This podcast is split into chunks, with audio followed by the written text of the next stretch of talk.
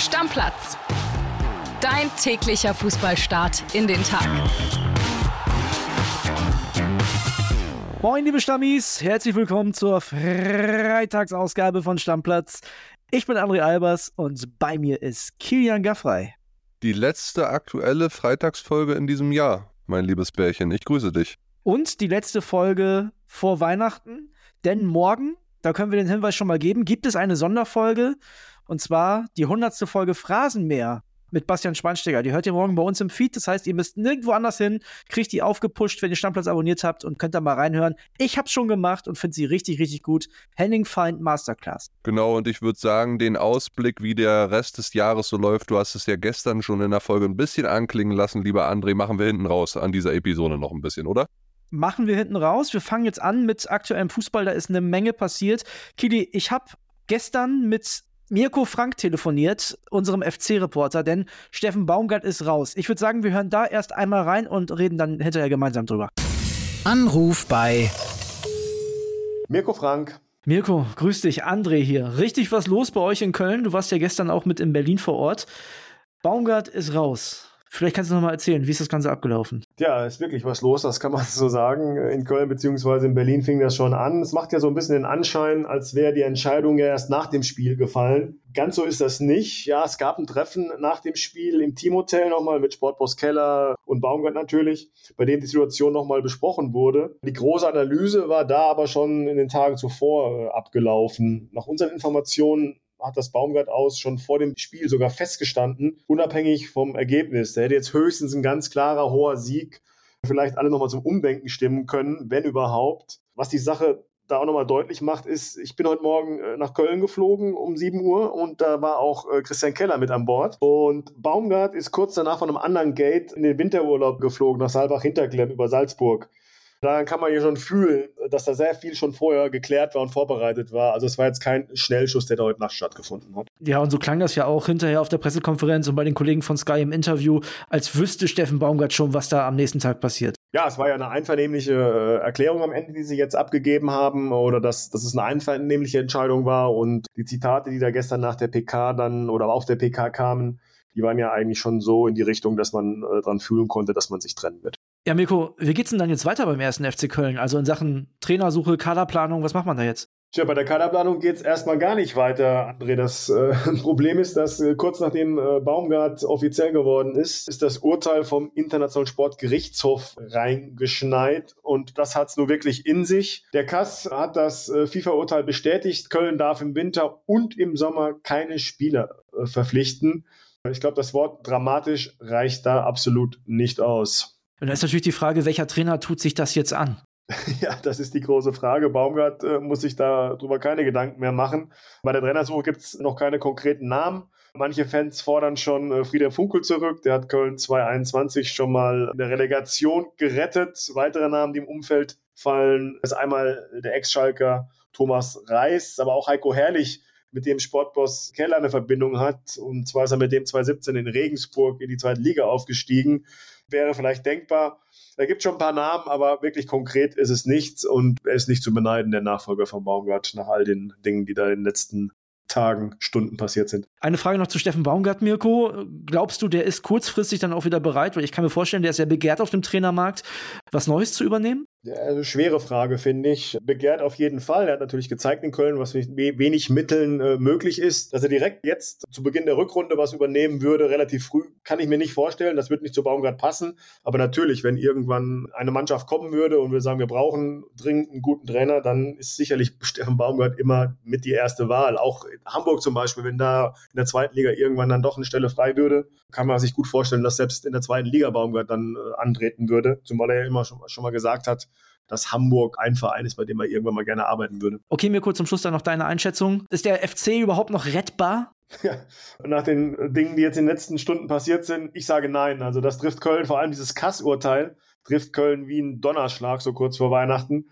Sportlich steht man eh schon am Abgrund. Äh, jetzt ist Baumgart weg und jetzt sind auch keine Verstärkungen drin. Das ist eigentlich der absolute Wahnsinn. Und ein Satz, der mir da aufgefallen ist äh, in der Pressemitteilung vom FC, ist äh, von Christian Keller. In jeder Herausforderung liegt immer auch eine Chance. Ist natürlich ein ziemlich platter Satz, Aber welche Chance äh, Keller darin sieht oder was er damit meint, also das erschließt sich mir nicht. Also ja, ich sehe da mehr als schwarz. Ich danke dir, Mirko, und äh, bleibt spannend. Wir gucken uns das an, was mit Steffen Baumgart passiert und natürlich auch, wie es mit dem ersten FC Köln weitergeht, auch ohne neue Spieler. Alles klar. Danke dir, ciao. Ja, André, die Frage, die ich mir jetzt so stelle, kann Christian Keller jetzt eigentlich nicht gleich mitbeurlaubt werden, weil ein Sportvorstand, so Sportdirektormäßig brauchst du jetzt gar nicht. Ich meine, was hat der Mensch denn zu tun? So für die Mannschaftsbelange, da reicht ein Sportdirektor, da haben sie den Kessler noch so ein bisschen da rumlaufen. Muss doch gar nicht mehr sein, oder? Da können sie sich ein bisschen Geld noch sparen. Ja, also ich denke, der FC wird natürlich jetzt vermehrt auf die eigene Jugend setzen müssen, denn was anderes bleibt denen ja nicht übrig. Ich bin eher bei dem Punkt, dass ich sage, der Keller hat eine Menge zu tun, denn ich glaube, der holt sich jetzt ein paar Absagen. Wer tut sich das denn an? Welcher Trainer tut sich dieses Himmelfahrtskommando mit dem Kader, da wirst du mir zustimmen, der zu schwach ist für die Bundesliga, an, um sehenden Auges abzusteigen und seine Mannschaft möglicherweise nicht, und nicht nur möglicherweise, nicht verstärken zu können fürs Zweitligajahr? Es würde nur jemand machen, wahrscheinlich, der noch meilenweit entfernt ist in Sachen Trainerdasein in der Bundesliga, der sich irgendwie denkt, okay, once in a lifetime Chance, das mache ich, das tue ich mir an, das probiere ich irgendwie und vielleicht habe ich ja Glück. Aber im Endeffekt stimme ich dir zu und ich stimme auch Mirko zu. Der FC ist mit diesem gestrigen Tag vor allen Dingen durch das Kassurteil ziemlich sicher abgestiegen. Ich hätte das spätestens in der steilen Thesenfolge 2024 gesagt, aber ich sage es jetzt schon, der FC Köln. Der erste FC Köln steigt leider am Saisonende ab und es blutet mir jetzt schon das Herz. Weißt du, was ich mich gefragt habe? Jetzt ohne Witz, also lacht mich nicht aus, liebe Stammis, aber ich habe mich gefragt, würde man jetzt Lukas Podolski als Spielertrainer holen, ne? Dürfte der das machen? Also dürfte der auch für den FC spielen, wenn er quasi Trainer wird und dann Spielertrainer ist? Oder ist es auch hm. verboten? Das weiß ich gar nicht so richtig. Ich glaube, das hängt nicht daran, dass er selbst spielen würde, sondern es hängt dann eher mit so Trainerlizenzen und so zusammen, würde ich sagen. Ja, er dürfte also quasi nur Teamchef werden, spielender Teamchef und bräuchte noch einen lizenzierten Trainer an der Seite. Ja, und André, eine Sache muss man nochmal sagen, und da sind die FC-Verantwortlichen auch selten dämlich gewesen. Ich habe mir den Artikel zu dem Kasso-Teil auch nochmal durchgelesen.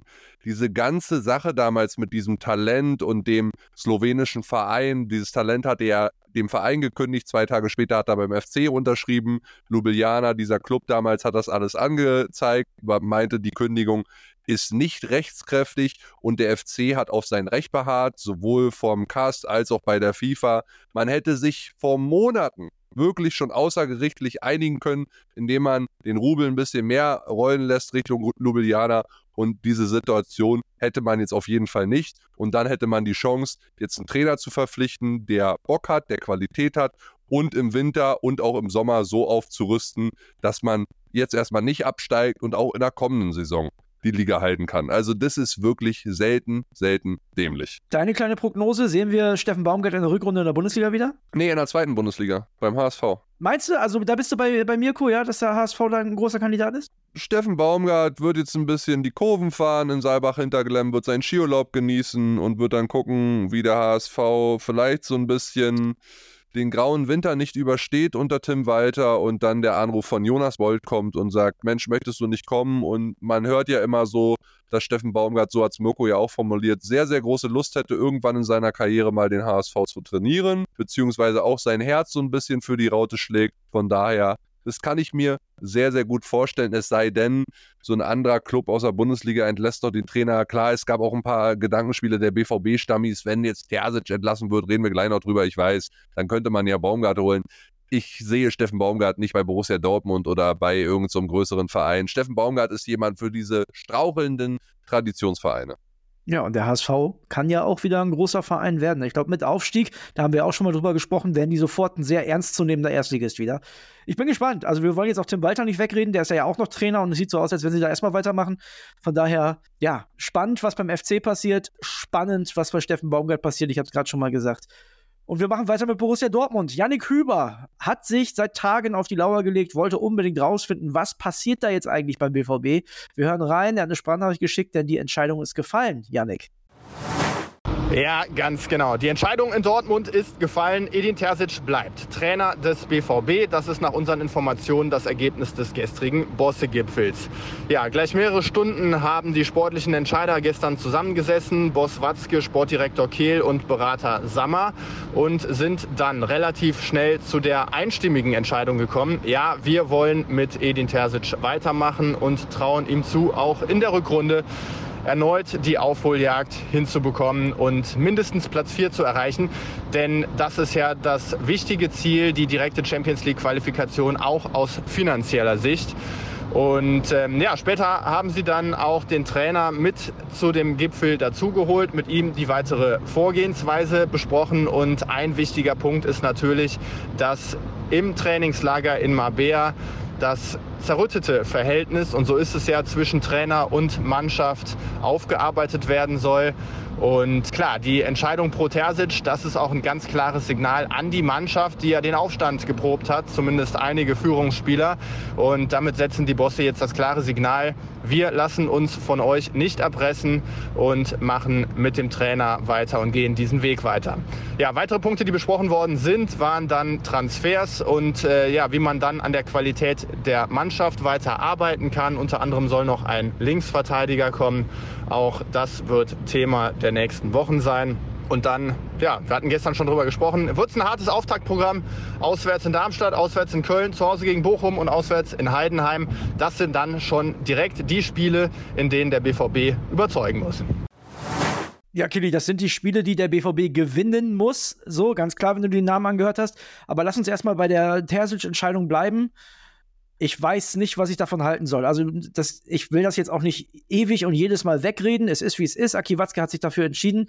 Ich kann einfach nicht glauben, dass er jetzt wirklich ein halbes Jahr auf Julian Nagelsmann warten will, weil ich irgendwie auch nicht glauben kann, dass wenn Deutschland nicht mit null Punkten aus der Gruppe ausscheidet, dass der den Trainerposten da übernimmt. Ja, also ich, mir geht's so wie dir. Ich weiß auch nicht so richtig, was ich davon halten soll. Zum ersten Mal scheint es so zu sein, dass ein Trainer eine Attacke von Marco Reus, so will ich so hart möchte ich es jetzt auch mal formulieren, überlebt und nicht ja. stürzt, so wie Lucien Favre zum Beispiel.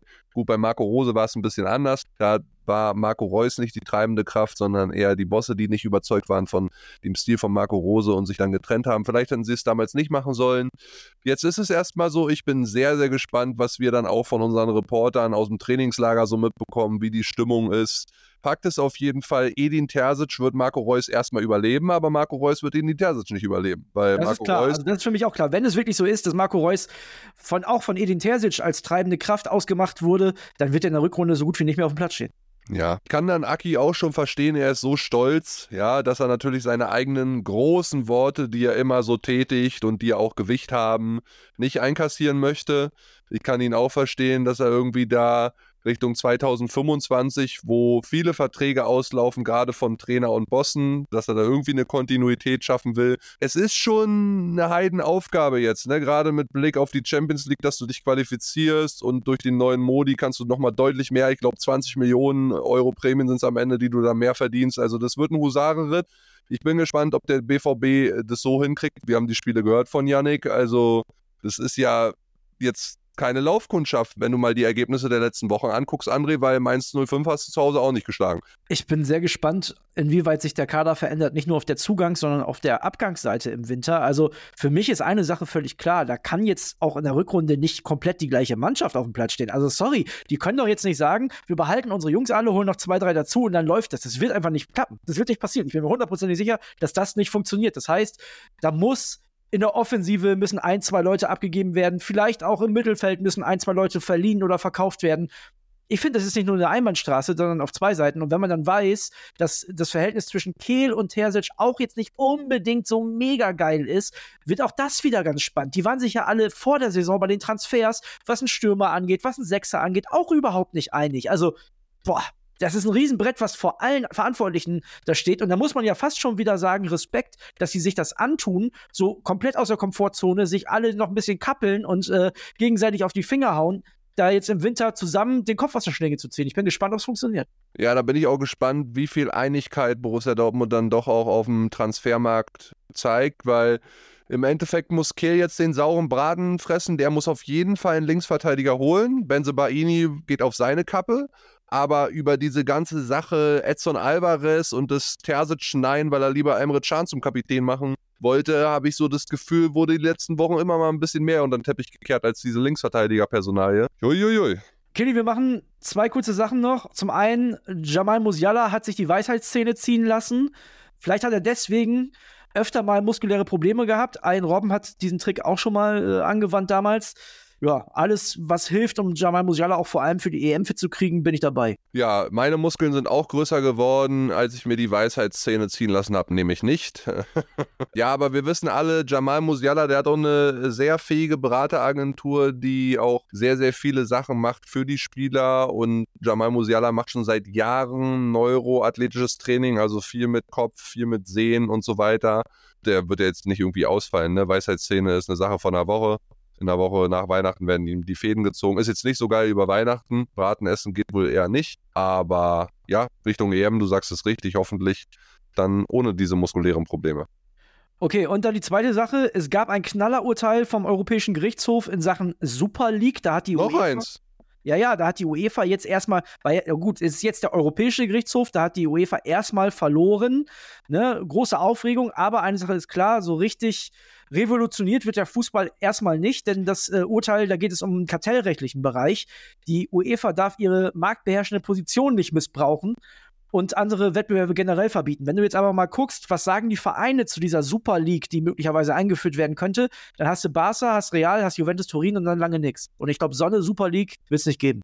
Ja, vielleicht findet ja doch nochmal ein Umdenken statt. Ich wünsche es mir nicht, aber auch die FIFA und auch die UEFA haben ja in den letzten Jahren immer wieder dazu beigetragen. Stichwort größere Champions League, Stichwort FIFA Club WM mit 32 Mannschaften in Amerika den ganzen Sommer nächstes Jahr dass andere da auch mitspielen wollen im Konzert der Großen und auch sich die Taschen gerne voll machen möchten. Also da braucht die UEFA und auch die FIFA, die brauchen da jetzt alle nicht rumheulen, weil da jetzt ein paar Vereine sagen, wir wollen die Super League.